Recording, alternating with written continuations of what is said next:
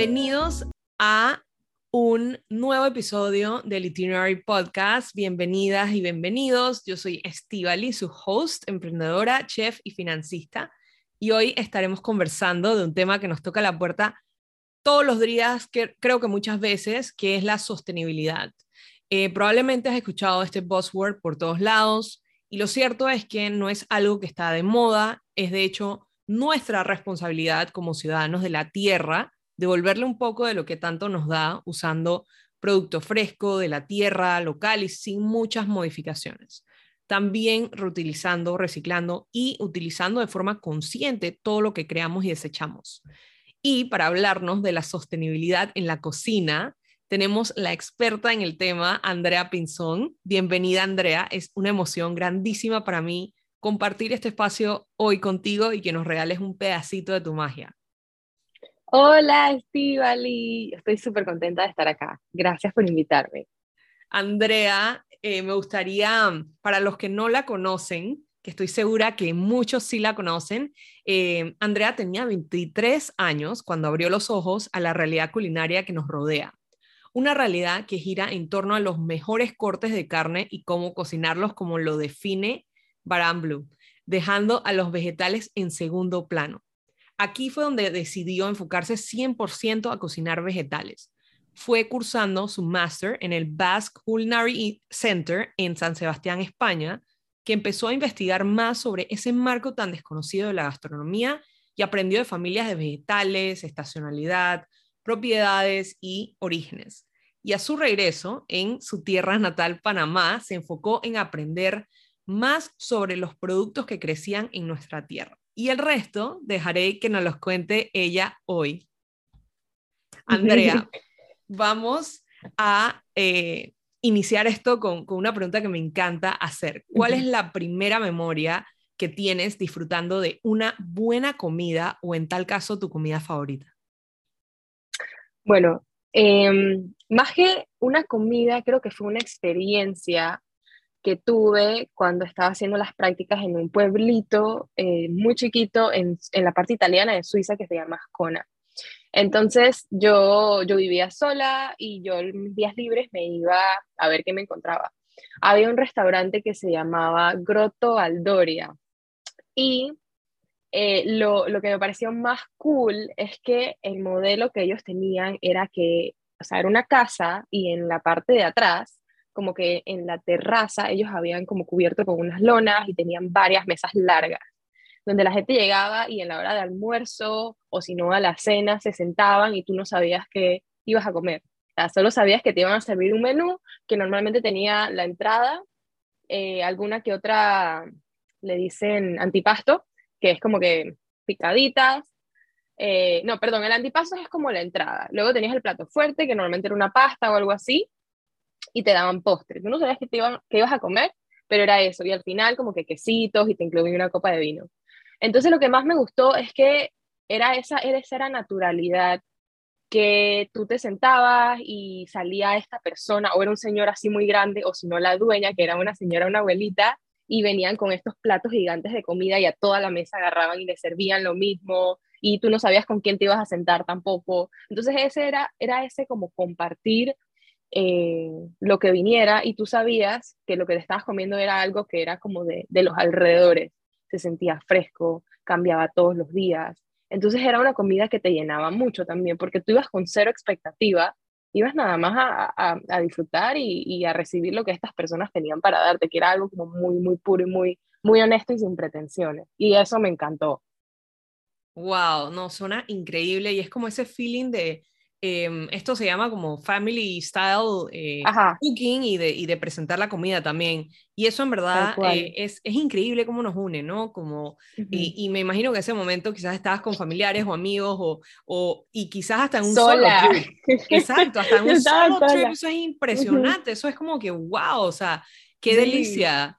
Em, y, y ahora un poquito entrando en el tema eh, del buzzword o, o, el tema de la popularidad ahorita mismo, desde tu punto de vista, ¿qué es sostenibilidad?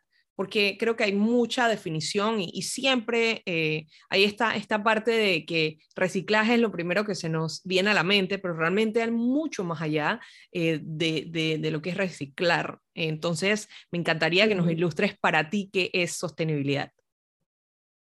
Ok, sostenibilidad a mi concepto eh, significa que es algo, lo que sea, que se puede mantener por sí solo. O sea, es algo que, que, que, tú generas o algo que tú estás trabajando que a la larga tú no tienes que encontrar como otras maneras para que él se mantenga, sino que él va a poder cerrar el círculo, o sea, va a poder mantenerse solo, ya sea una comida, eh, ya sea un negocio, eh, ya sea un proyecto, o sea, son cosas que a la larga se pueden mantener solos y que pueden ser aprovechadas por futuras generaciones. O sea, si estamos hablando de comida, muchas veces tendemos a pensar que tenemos que tener todo disponible a todo momento y todo lo que a mí se me ocurra comer, ya. Pero no consideramos que la Tierra es cíclica. Entonces, el, y es, una, es, o sea, es, algo, es un tema muy grande porque no tenemos esta cultura de em, recibir lo que la tierra nos da cuando la tierra nos puede dar. O sea, que hay un trabajo de educación muy largo. Así que hemos exigido más de lo que la tierra nos puede dar y eso hace que el suelo se vaya dañando. Entonces, ahora nosotros tenemos todo lo que queremos. Tenemos tomate todo el año si queremos. Tenemos eh, naranja todo el año si queremos, porque la vamos a encontrar pero a veces no estamos em, conscientes de todo el daño que eso le puede estar haciendo a nuestro suelo por el tema de traerla de donde sea que necesita que venir esa naranja o todo lo que hay que ponerle a la tierra para que tengamos tomate todo el año, todo este tipo de cosas, ¿no? Y hoy nosotros estamos cool, estamos bien, estamos comiendo lo que nos da la gana, pero mañana no sabemos hasta qué punto la tierra puede darnos. Entonces, sostenibilidad también tiene que ver con eso, cómo trabajamos. Estoy hablando más que todo de cocina porque, bueno, es el tema que, yo conozco, pero es cómo trabajamos de manera en que la naturaleza eh, sea parte intrínseca de nuestro menú, de nuestras creaciones. O sea, es trabajar de la mano con ella. Es que nuestros menús, eh, ya sea en, en, una cocina profesional o en nuestra casa, sean de lo que dicta la tierra, de lo que ella tiene para darnos. Me encanta. Y un ejemplo, eh, yo creo que, que, lo pegaría algo como tan, tan básico que, que, en muchas casas tenemos, por ejemplo, la fresa eh, conservada o cualquier eh, el término este de preservar los vegetales. Yo imagino que nuestros ancestros en algún momento alguien se dio cuenta, oye, no tengo fresas todo el año, ¿qué puedo hacer? Ok, em, y hay diferentes métodos de preservar alimentos, puede ser em, con, con, lo que es azúcar o en fin. Entonces, me imagino que muchos de nuestros ancestros sí entendían este concepto bien hasta que llegamos nosotros. Y, y pues hay miles de documentales afuera este, que ilustran también esta parte muy bien, no solamente de los vegetales, sino también la carne. Entonces se está eh, desarrollando todo tipo de carne alternativa también como para ver cómo podemos sostener esto, porque incluso los animales y todo nuestro consumo de carne animal ha sido afectado por esta overpopulation o esta expectativa de que tenemos que tener más y, claro, ya no, no sostenible. Em, en el caso de Baramblú, Andrea, eh, que es comida local y estacional, y en el caso de Panamá, que eh, es un país y incluso en el espectro de Latinoamérica como tal, es un concepto bastante nuevo, lo que es eh, la comida local y estacional. Cuéntanos sobre cómo defines estos términos. Em, y, como bien lo dices, que ustedes crean experiencias gastronómicas inspiradas en los frutos que les da la tierra panameña. Ok, em, local y estacional son dos palabras que, que, me gustan, que me gusta usar mucho para definir mi estilo de comida porque realmente nosotros nos basamos en el producto que tiene Panamá. O sea, tratamos de que cada plato, el, el protagonista sea un producto panameño, buscando como potenciar ese consumo y que la gente vea lo increíble que puede llegar a ser nuestro producto y, y, y lo sabroso que es sin necesidad de agregarle tanta cosa. Y estacional se refiere más que todo a, como te decía ahorita, respetar los ciclos de la tierra. O sea, basarse en qué es lo que hay ahorita y de aparte, a partir de ahí eh, crear el menú. Y eso nos permite ser súper, súper creativos y súper cambiantes, porque dependiendo de lo que haya, eso es lo que vamos a cocinar. Y si no hay esto, si no hay cebolla, bueno, se usa puerro o lo que sea. Y, también nos permite como seguir trabajando la mente y, buscar otras maneras de, de resolver también.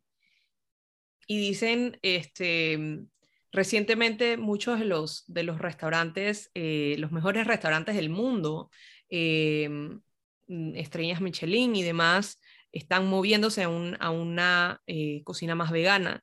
Y realmente muchos chefs han salido a la luz a decir esto. Cocinar con vegetales es mucho más complejo que un pedazo de carne porque realmente tienes que ser como, me encantó que lo dijiste, muy creativo a la hora de jugar con estos ingredientes, ¿no? Y no va a ser la clásica cebolla, ¿no? Va a ser ingredientes distintos como los que tú tienes en tu cocina, que no es que sales y, hay miles de, recetas por ahí, sino que realmente se vuelve como eh, un, reto, ¿no? Hablemos del nombre Baran Blue, por ejemplo, eh, y cuéntanos cómo descubriste estos sabores de la flor de guineo luego de ser cocinada. Ok, esto yo se lo debo 100% a la chef Patricia Miranda, em, que ella, ella tiene su restaurante ya de muchos años en Volcán, que se llama Cerro Brujo. Yo cuando regresé a Panamá dije, yo no sé nada de producto panameño, o sea, yo quiero cocinar con vegetales, pero no sé nada de lo que crece aquí. Así que se dio la oportunidad y ella me invitó a ir a hacer prácticas en su restaurante por un mes. Wow. Mense, sí. Fue increíble fue una delicia de verdad y me enseñó muchísimo. Eh, me enseñó, ella, ella, ella de verdad que lo comparte todo. Entonces me enseñó mucho del producto panameño. Algunos de los que ya conocía me enseñó, mira, esto se cosecha así, esto crece así, esto es mejor tratarlo de esta manera. Y muchos productos que no conocía que venían de la que venían de Nove Google me, los, me enseñó también a cocinarlos. Y uno de estos era la flor de guineo. Entonces, sí, cuando ella me muestra este, esta cosa, yo nunca la había visto. Y ella me dice, eso se puede comer y eso sabe como carne mechada. Y yo, wow. ¿qué? Mind blown. yo estaba en shock. Y, y, y me enseñó a limpiarla a cocinarla es un proceso bastante largo, hay que tenerle paciencia, pero esto es algo que hacen allá. Lo hacen y lo comen y nosotros no tenemos ni idea de que esto se hace acá. En, en Vietnam, si no me equivoco, eh, por este lado de Asia también se come muchísimo, incluso la venden enlatada. Y nosotros tenemos, o sea, tenemos plátanos en cada esquina, o sea, también podríamos estarla aprovechando. Y lo que más me voló la cabeza... Es un desperdicio, ¿no? Es sí. impresionante el desperdicio que va a haber ahí. Sí, Sí, porque un, un agricultor me contó que para que crezcan bien los guineos, eh, la flor hay que cortarla y la botan. O sea, nadie hace nada con eso. Increíble. Sí, esto fue una de las cosas que más me voló la cabeza y, y, más que todo por el potencial que tenía. O sea, literalmente es, es una joya que no, no se ve. Entonces yo dije, y, entonces, ajá, entonces Baran Blue. Estábamos en la cocina de, de Patty y estaba este chico, estaba este chico que, que es de Nuevo y yo le pregunto, ¿cómo se dice flor de guineo en, en Novere? Y me dice, Baran Blue. Y cuando yo escuché eso, o sea, me pareció súper lindo cómo sonaba, el producto me había encantado. Ahí mágico. wow, me encanta. Fue una cosa así. No lo pensé ni un segundo. Yo dije, así quiero que se llame mi proyecto. Porque representa lo que quiero comunicar, como este producto que, que es nuestro, que no es visto y que tiene un potencial enorme. Y es una labor titánica lo que tú haces, y, y, vamos a hablar un poquito más de eso más adelante, pero es increíble, o sea, eh, eh porque, y uno lo piensa, ¿no? Hay tantas generaciones y, llegas tú y hasta ahora es que me voy enterando de todo esto y nos vamos enterando casi que todo un país enterándonos de mucho de, estos conceptos que pues nadie tenía ni idea. Me encanta. Eh, desde que comenzaste experimentando con distintos vegetales, eh, pensemos olores, texturas, sabores, ¿qué ingredientes o vegetales te impactaron más a manera de resultados, y cuáles ya forman parte de tu menú a medida que pasan las estaciones. Por ejemplo, ahorita Andrea tiene este, eh, estuve viendo como en, en, sus historias, tiene un nigiri como de sandía, o sea, increíble. Sí, yo creo que creo que es, es, un descubrimiento nuevo con cada estación, porque como te decía al inicio, el revisar, por ejemplo, la, una tablita que yo tengo de estacionalidad y ver, ok, va a haber esto y esto y esto y esto. Voy, voy y compro esto. Por ejemplo, voy y compro sandía. ¿Qué podemos hacer con sandía? Y al mismo tiempo es tratar de ver qué podemos hacer con la cáscara de la sandía, o sea, como para tratar de mantener ese, ese, círculo y no, no tirarlo. Ahorita estoy experimentando con la cáscara de la sandía para ver qué puede salir, pero eh, tratando de incluirla en el menú. Increíble. Em, vamos a ver qué sale, te contaré. Estoy ansiosa por saber, ya quiero saber. ya, ya, ya me puse el reto. Y bueno, entonces tratando de utilizar la sandía en el menú, em, yo no soy muy dulcera. Entonces siempre trato de meter incluso la... Wow, tú eres mi tribu porque somos pocos, somos pocos. Exacto, somos pocos, yo, yo, de chiquita, esto puede sonar gross, pero a mí me encantaba comer disque sips de de vinagre y comerme disque el pote de pepinillos cuando venía a Estados Unidos de viaje.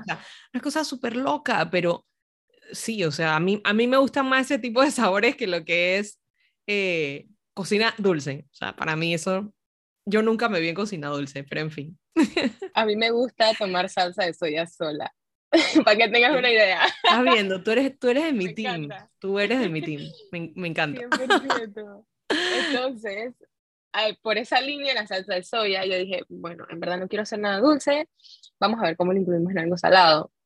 Entonces, eh, la sandía la agarramos y la metimos en un marinado de, tamari, que es como, para los que no conocen el tamari, es como, es una preparación muy parecida a la salsa de soya. Eh, entonces tiene un, un, contenido de sal bastante alto. Entonces esa sal lo que hace es que extrae mucha agua de la, de la sandía y ella se vuelve súper flexible, casi, o sea, imagínense como que tú agarras un, un, pedazo de, de, pescado, o sea, de, verdad que es un pedazo de pescado, un pedazo de atún.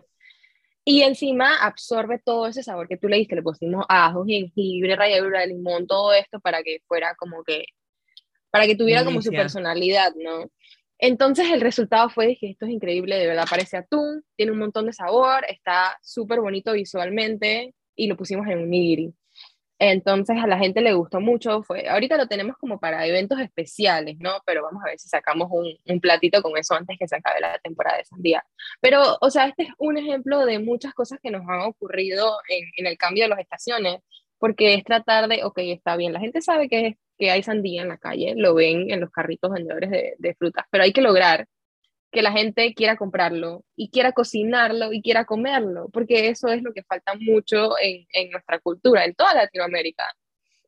Pero en Panamá se ve mucho que, que la gente si no tiene una presa en el plato, un pollo o un pedazo de carne, siente que no está comiendo. O sea, no, no conciben que en el plato haya muchas verduras y poca carne. O sea, es muy, es muy poca la gente que, que, puede comer así, pues. Entonces es un trabajo, es un proceso de educación bastante, bastante arduo y hay que meterle cabeza y hay que, que hacer que los vegetales se vean atractivos y, y, asociarlos con cosas que a ellos les gusten. Ponerlos con fideos, con especias, con curry, con picante, cosas que la gente sepa que, ajá, me gusta el picante, me gusta el curry, voy a atreverme a probar esto esta berenjena en curry, por ejemplo, pues. Y también el nombre que le pones, porque cuando tú dices nigiri, ya alguien lo asocia con, es que a mí me gusta el sushi, entonces yo me voy a atrever a probar esto porque es un nigiri. Entonces, eh, again, es demasiada creatividad de tu parte y como digo, es una labor titánica lo que haces porque es conectar muchas cosas y, y siento, no solamente pasa esto mucho en, en Panamá, eh, en Latinoamérica en general y también si nos vamos desde, desde Panamá hasta lo que es Argentina, eh, toda la parte de Sudamérica eh, e incluso países como Nicaragua que también tienen muy buena carne eh, y en general todo lo que es América Latina, siento que por, por producir muy buena carne también se da todo esto de que, ok, tenemos este producto que estamos consumiendo eh, y pues en Brasil, Argentina, muchos países que sí tienen una gastronomía bastante rica en carne. Entonces, eh, sí es una labor titánica lo que haces, pero me, me, fascina cómo lo vas amarrando y cómo le vas inyectando esa creatividad por donde puedas. Em, Gracias, qué bueno. ¿Por qué crees que es algo nuevo para nuestra cultura conocer sobre el producto de temporada? Y cuéntanos sobre las joyas de la temporada actual, como le llamas tú. Por ejemplo, eh, sé que eh, estuve leyendo de, lo que es eh, la sandía, la naranja, el zucchini, la ciruela traqueadora, porque tú misma, desde la página creo que es de Comunidad Baramblu, nos ilustras muchísimo con esto, así que cuéntanos un poquito de esto. Bueno, eh, el concepto estacional, por lo menos antes de yo irme a estudiar, yo no lo había escuchado. Entonces, creo que se debe mucho al hecho de que aquí en Panamá eh, tenemos dos estaciones muy marcadas y muy, muy, o sea, sí son muy marcadas, pero al final no hay tantos cambios de temperatura. Entonces hay muchos productos durante todo el año. La estación seca y la lluviosa, ¿cierto? Exacto, la estación seca y la estación lluviosa. Entonces, eh, cuando tú te vas a países como, bueno, en Europa, por ejemplo, yo estaba en España y ellos tienen sus cuatro estaciones. Tienen verano, primavera, otoño y e invierno. Entonces, ellos sí tienen la costumbre de, según la estación, cambian su alimentación. O sea, en verano se comen cosas frescas, se comen ensaladas, se comen sandía, se come tomate, eh, en primavera se comen espárragos, en otoño se come zapallo y en invierno que sí col y tal y todo esto, ¿no? Entonces es muy chévere ver cómo ellos ya saben que va cambiando el clima, van cambiando la alimentación y disfrutan mucho de que, ay, qué chévere, llegó el invierno, voy a comer col. Es como algo que también como que esperan. Llegó el, verano y es gazpacho. Exactamente. Entonces es, es, es, bien pretty poder cambiar el menú durante el año y, y, también tienes mucha más variedad. Entonces, cuando yo estaba, yo estaba haciendo prácticas en este restaurante y, y yo estaba durante el menú de primavera, entonces el menú era espárragos, era hongos, era un montón de cosas que solo se dan en primavera, lo que lo hace aún más especial.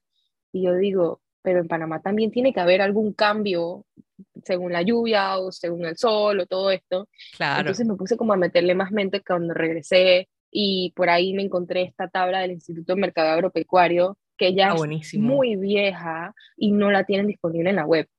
Entonces yo le hice screenshot y cuando me, metí al día siguiente ya no te la puedo mandar. Yo a veces la publico por ahí, pero cuando me metí al día siguiente ya no la tenían. Entonces yo, o sea, eso es dije, oro puro para mí porque es como un norte para seguir eh, de los productos panameños, cuando se dan, cambian mucho eh, entre verano e invierno, pero también durante. Por ejemplo, cuando empiezan las lluvias, hay ciertos productos como el mango, el pixby y todo esto. Ya cuando la lluvia está más fuerte, hay otros como el mamonchino y todo esto, ¿no? Entonces, sí varía bastante eh, y de no, de no ver este tipo de, de información, tú no, no, no, te pasa por la cabeza, es que, ay, cambió la temporada, voy a comer esto. Exacto, cero. Y además que no es lo mismo el sabor también, como dices tú, o sea, si es que la tierra nos está regalando esto en cierto, ciertas épocas, ¿no?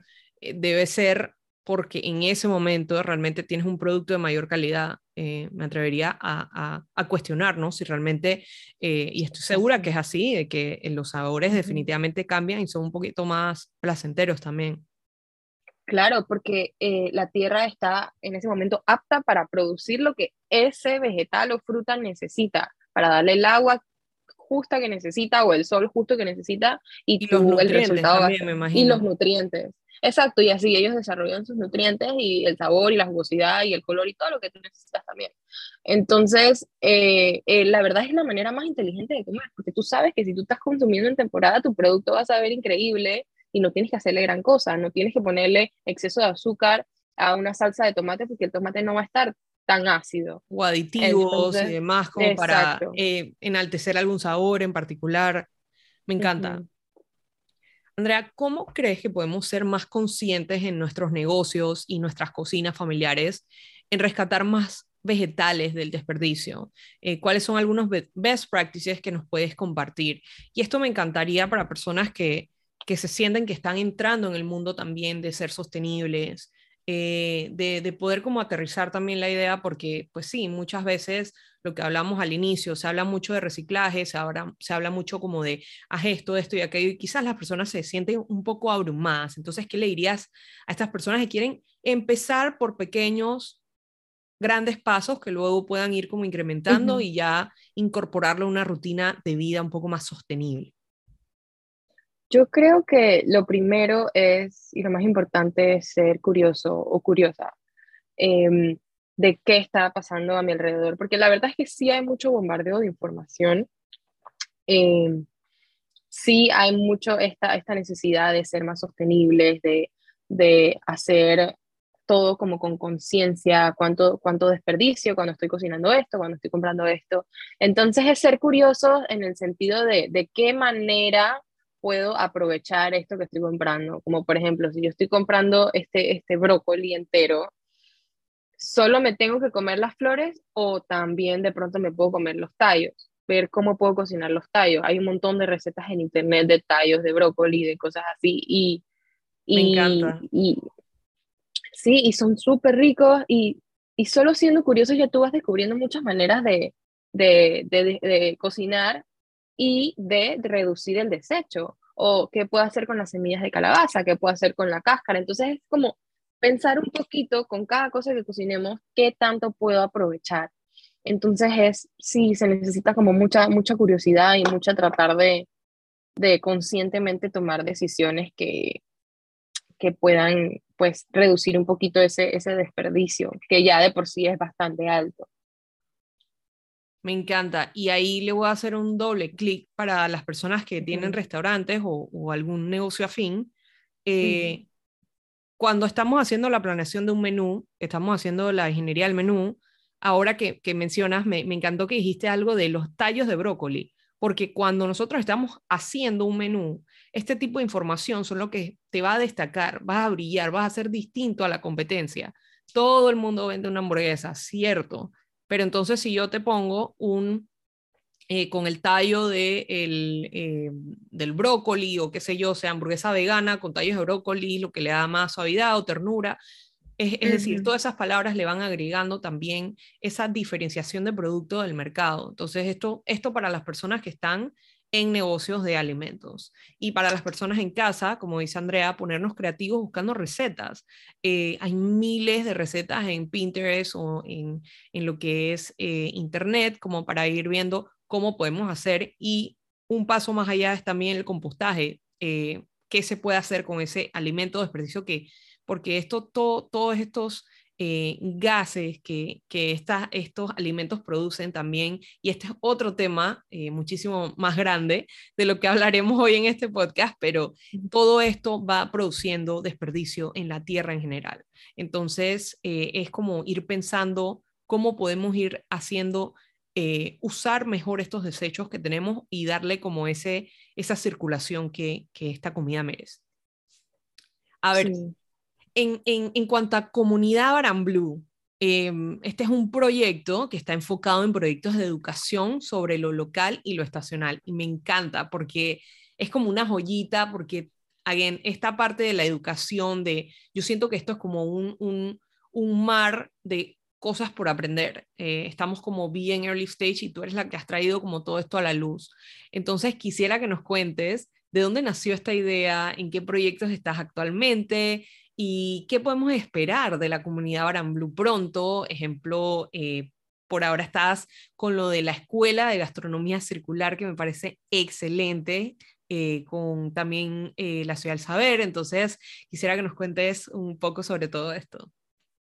Sí, de verdad que me emociona mucho que me hayas preguntado esto porque Comunidad Blue es, es un proyecto que, o sea, es algo o sea, Baramblú no puede existir sin una parte de educación y sin una parte de propósito, porque para poder como incluir, o sea, como para poder presentar una comida de este tipo, hay que hacer mucho trabajo de educación detrás. Hay que educar mucho al consumidor y también eh, siento mucha responsabilidad de poder dejar un granito de arena positivo en la comunidad y en, en, el país, o sea, que pueda llegar a más personas, no solo como quizás a nuestro círculo, quizás a nuestro círculo que nos puede ver y está escuchando el mensaje, sino al, al, a, todo Panamá realmente, porque esto es algo que nos afecta a todos, o sea, el desperdicio de alimentos, el poco consumo de vegetales, es algo que todos debemos cambiar el chip y todos debemos como em, tomar acción. Entonces... Y para un eh, país especialmente que, que utiliza mucho producto del extranjero también. Exacto. es impresionante. Cuando nos vamos a los números y las estadísticas, es impresionante. O sea, lo que tú estás haciendo es oro, oro puro, Andrea. Gracias, Estivali. Y bueno, se divide en dos partes. O sea, está la parte de educación y la parte de los proyectos. Entonces, en la parte de educación, ¿qué es lo que estamos haciendo ahorita con Ciudad del Saber? Eh, que se llama, el primer, el primer proyecto este de educación se llama Escuela de Gastronomía Circular y es, eh, tratamos de darles las herramientas a personas que estén en el mundo de la cocina para poder hacer una cocina más sostenible, más circular, más consciente y que a su vez puedan replicar esta información y lo puedan compartir a más personas. Ya está terminando la primera edición eh, pero la primera generación, qué bien, felicidades por eso. sí, sí, este fue un proyecto que gracias a la Ciudad del Saber lo pudimos llevar a cabo, gracias al Fondo Ingenia. Entonces, eh, sí lo vamos a seguir repitiendo porque mucha gente de verdad quedó interesada y siento que es algo muy importante que hay que seguir haciendo.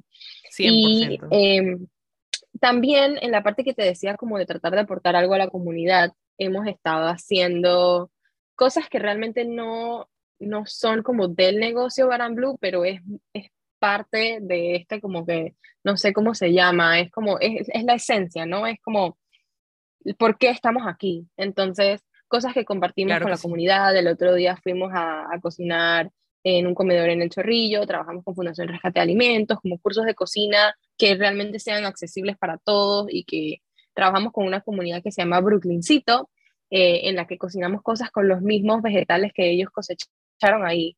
Entonces, este tipo de cosas que realmente la, la labor, o sea, que no es nada comparado a lo que realmente hay que hacer, pero Comunidad Baran Blue es ese espacio, como para poder también que más personas se sumen y podamos lograr hacer como una labor que vaya un poquito más allá. Pues ahorita esto está, esto está empezando, pero el espacio está creado para, para poder seguir llevando todo hacia allá. Claro, y me encanta lo que dices de que no solamente el círculo donde estamos, eh, de que, bueno, personas en Instagram que tienen la accesibilidad para verlo, ¿qué tal de ¿Qué tal que alguien no tenga una cuenta en Instagram y no tenga acceso a esta información? Entonces me encanta que si trabajas con estas comunidades, eh, que, que al final la idea es esparcir el mensaje, no importa dónde, cuándo, a quién. La idea es que todos seamos parte de eso y, me parece que el impacto, aunque empezando y aunque eh, estés en ciertas comunidades por el momento, eh, definitivamente es algo que sí tiene el valor de expandirse y de que llegue a más y más personas cada día. Em, hablando un poco de la sostenibilidad en cocinas modernas, ¿cuál crees que es el impacto? Y bueno, haciendo una pequeña pausa aquí, ¿a qué vamos a definir cocinas modernas? Eh, pues Andrea es un ejemplo con Baran Blue, es una cocina moderna porque está eh, tratando de innovar con todo este producto, eh, no tratando, es más, ella ya está innovando más bien con estos productos y cómo darle la vuelta a todo. Entonces, eh, en cocinas modernas, ¿cuál crees que es el impacto interno y externo en el corto y largo plazo para cualquiera que utilice producto local, estacional y sobre todo practica la sostenibilidad en su negocio? Em, y cuando digo cambios internos, me refiero a que esas personas tienen un impacto en su negocio diariamente. Y el externo es cómo esto impacta al mundo externo, eh, a, su, a su alrededor, el, ambiente en que se mueven. Ok, qué pregunta más interesante, me gusta. ok. Um, Putting you in the spot aquí. sí, sí, sí, 100%. A ver. A mi concepto, esta cocina, este tipo de cocina es el futuro. Y como tú lo decías, ya muchos restaurantes Michelin lo están haciendo y lo están aplicando. O sea, cada vez más la gente sabe que tiene que irse veggie forward. O sea, tienen que tener ya sea o opciones vegetales o un concepto vegetal. Porque hay, hacia allá es donde vamos. Ya todos estamos muy conscientes de qué es lo que está pasando en el planeta todos estamos muy conscientes de cómo le estamos haciendo daño y todos estamos ahora con la pandemia muy conscientes de lo delicada que es nuestra salud y lo importante que es alimentarnos bien. Entonces, sí creo que es el futuro. Internamente en las cocinas, yo creo que es eh, la manera más sostenible de trabajar en el sentido de que cuando tú aprovechas lo que hay cerca tuyo, tus costos bajan. Cuando tú comes, cuando tú compras estacional, tus costos bajan. Y cuando tú eh, aprovechas hasta lo más posible un producto, tus costos bajan, porque eso se le saca, se le saca dinero. Al final, si tú agarras y de un, de un brócoli, tú sacas por un lado un plato con las flores y por el otro un plato con los tallos, tú estás utilizando todo el producto y al final tu margen es un poquito más, un poquito más grande de ganancia, pues entonces es súper rentable y, creo que es lo más inteligente que se puede hacer, solamente que sí lleva un, tema de educación al, a los colaboradores, al equipo, que sí es importante. Y en, em, en, el factor externo, creo que es la manera en que como, por ejemplo, como dueños de negocios o como chefs, es, podemos dejar una huella y podemos ser ejemplo para nuestra comunidad, que al final debería ser el goal de, de todos y todas en lo que sea que hagamos, poder ser ejemplo y poder con lo que sea que estemos desarrollando o haciendo, eh, saber que estamos haciendo algo positivo para la comunidad y que estamos dejando un futuro un poco mejor para los que vienen. Así Como lo dice. no, me encanta y, siempre que, ah, y, como bien lo mencionas, ¿no? Este, eh, the future is veggie, el, el futuro es vegetal. Eh, y es impresionante cuando nos vamos también a los números y a las estadísticas de la inversión, la, la, la inversión para hacer estas investigaciones y en los distintos laboratorios de cocina del mundo están 100% enfocados, eh, bueno, más que nada, primordialmente en lo que es los vegetales, en lo que es la sostenibilidad de, eh, y pensando muchísimo más allá. Este, yo veo una serie que se llama The Expanse, y me da mucha curiosidad porque The Expanse es esta gente que vive em, en, afuera de, en, el planeta, en planetas distintos, en naves espaciales, etc. Entonces, allá no hay granjas, o sea, ¿de dónde, de dónde nace este producto? Entonces, la parte, yo siempre pensando en comida, es cómo esta gente se sostiene viviendo allá porque fueron, ellos no viven ya en la Tierra, porque la Tierra dejó de ser sostenible.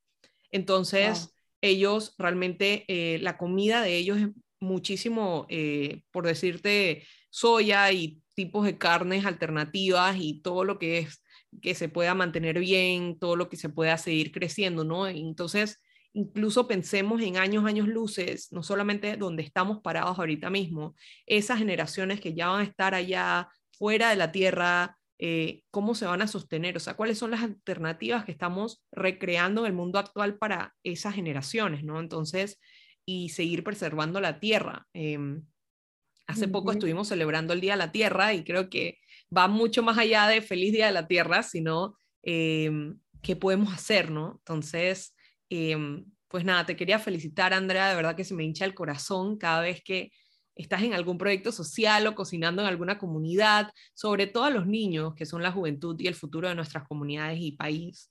Eh, concientizar sobre la sostenibilidad, el producto local y estacional no es una tarea fácil, pero tú lo estás llevando a cabo de una manera que simplemente es imposible no prestarle atención. Así que mil, mil felicidades por esto y a todo tu equipo. Gracias, querida. De verdad que es muy bonito también eh, sentir cómo la gente le importa, cómo la gente quiere hacer un cambio. Y la verdad es que hemos tenido un recibimiento muy bonito y, uno pensaría que, que, por querer traer esta cocina, que es muy distinta a lo que el panameño está acostumbrado, a que nosotros como panameños realmente estamos acostumbrados a, consumir, eh, habría más gente como que reacia a, pero no nos ha pasado mucho Así que yo la verdad estoy muy contenta porque sí siento que hay un camino muy bonito por recorrer, todavía nos queda mucho por aprender también, pero, pero creo que Panamá, estoy segura que Panamá tiene 100% todo el potencial de, de, ser un país más sostenible, un país más consciente y, y, que se aproveche más lo que realmente tenemos nosotros, que tenemos puras joyas y, y, y puros legados importantes también por todo este intercambio de culturas que al final para bien o para mal, nos han traído mucha comida distinta al resto de Latinoamérica. Entonces, Eh, creo que, creo que eso es, eh, tenemos mucho campo por seguir recorriendo. Así es, no, definitivamente, me encanta. Andrea, cuéntanos eh, una frase, meditación o afirmación favorita que usas. Bueno, a mí me gusta mucho la frase, la tengo pegada en mi espejo. Es, es muy sencilla y un poco cheesy, pero es, dice todo con amor. entonces, trato de pensar siempre en cuando voy a hacer algo, cuando voy a cocinar, cuando voy a hablar con alguien, o sea, lo que sea que se haga, se haga siempre con amor, porque al final, eh, o sea, pasan muchas cosas en, en, un día y pasan muchas cosas en, en, la vida y yo creo que nosotros realmente podemos dejar una huella si lo que sea, o sea, haciendo lo que sea que hagamos con amor. Me encanta, cero cheesy, tienes tiene todo que ver con todo, o sea, tiene, tiene para amarrar muchísimas cosas, así que me encanta. Em, cuéntanos tus favoritas en la gastronomía. Eh, este, este tema me fascina porque em, puede ser algo que te gusta cocinar o comer, así que aquí es como the sky's the limit. The sky's the limit. Eh, creo que voy a irme súper básica con esta pregunta. Lo que más me gusta comer en el mundo es la pizza. Lo podría comer todos los días. Eh, me gusta cocinar con salsa de soya, me encanta la comida asiática, me encanta cómo trabajan los vegetales. O sea, yo, yo, yo vivo obsesionada con, con, cada preparación nueva que voy como encontrando de ellos. Mi, mi, mi abuelo es, es chino, así que yo crecí con, como con este... Wow, ¡Qué privilegiada eres! Porque qué rico, qué rico conocer las recetas chinas como de, de casa, pues de familia. Eso es un privilegio. Sí.